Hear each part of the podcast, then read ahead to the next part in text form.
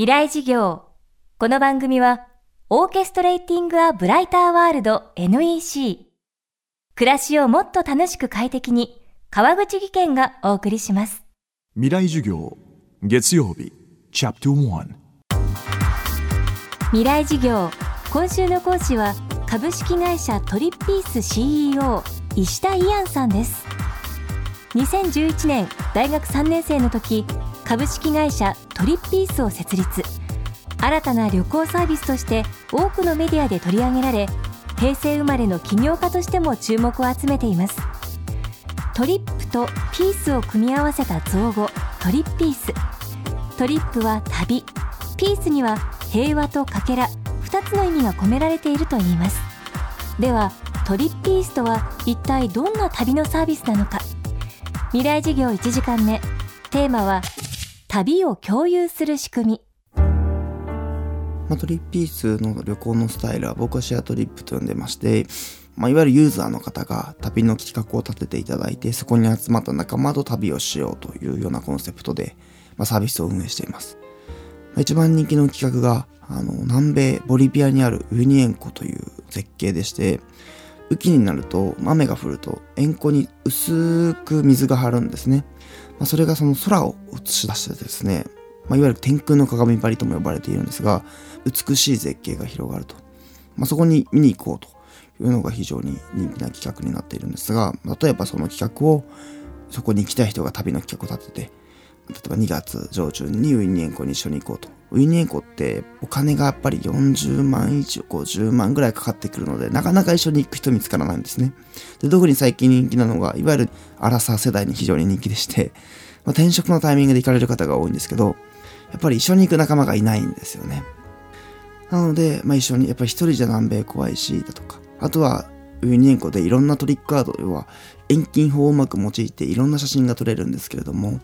そういうの一人じゃ撮れないので、そういった仲間を募ったりする。で、旅を作る過程から実際に旅を楽しむ。まあ、たまにトラブルもあったりするんですけど、みんなで乗り越えると、実はそれが一番いい思い出になったりするんですね。あるウユニ塩湖の企画では途中でちょっとちっちゃい洪水で川が増水しちゃってですね、バスが通れないと。そこでみんなで石をあの引き進めてですね、あの渡ったと。結果それで、あの、ウユニ塩湖短くなっちゃったんですけど、でも後から聞くとそれがやっぱり楽しくて一番の思い出だったっていうぐらい、まあ、みんなだからトラブルも楽しめると。で、そういう思い出ができて、かついいのが帰った後にでも、その思い出を魚にですね、お酒を飲めるというような関係になっていく。まあ、そんなサービスを運営しています。行きたい旅を共有し自分たちで旅を作る設立から4年半この旅の仕組みを利用したユーザーは延べ2万人を数えサービスのリピート率も50%を超えています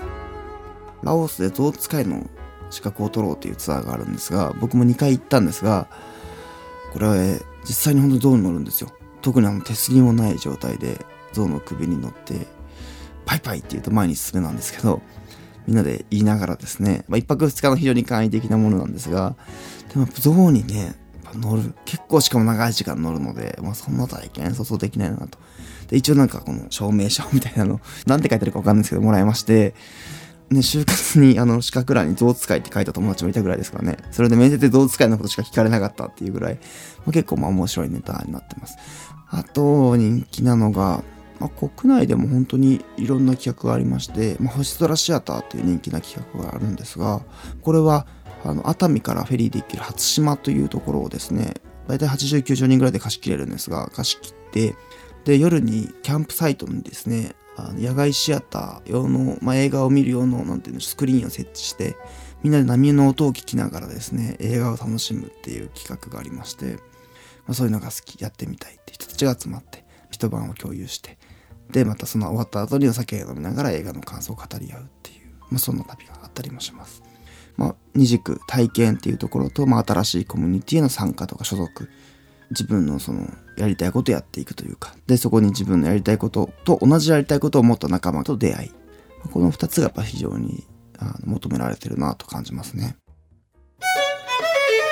未来事業。今週の講師は株式会社トリッピース CEO 石田イアンさんです。今日は旅を共有する仕組みをテーマにお送りしました。明日も石田さんの講義をお届けします。そして今年もこの番組の特別公開事業の開催が決定しました。FM フェスティバル2015未来事業明日の日本人たちへ。テーマは戦後70年のイノベーション新しい日本人の突破力です。講師はノーベル物理学賞を受賞した電子工学者中村修二さん。演出家宮本亞門さん。日本紛争予防センター理事長瀬谷留美子さん。世界を舞台に活躍する3人が繰り広げる熱い授業にあなたも参加しませんか？日程は10月3日土曜日。会場は東京 FM ホール。この公開授業に大学生200名をご招待します。参加学生には抽選で未来資金10万円を手にするチャンスもあります。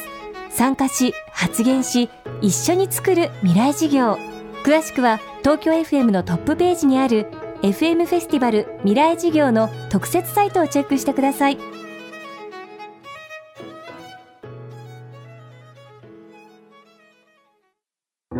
川口技研。階段での転落。大きな怪我につながるので怖いですよね。足元の見分けにくい階段でもコントラストでくっきり。白いスベラーズが登場しました。皆様の暮らしをもっと楽しく快適に。川口技研のスベラーズです。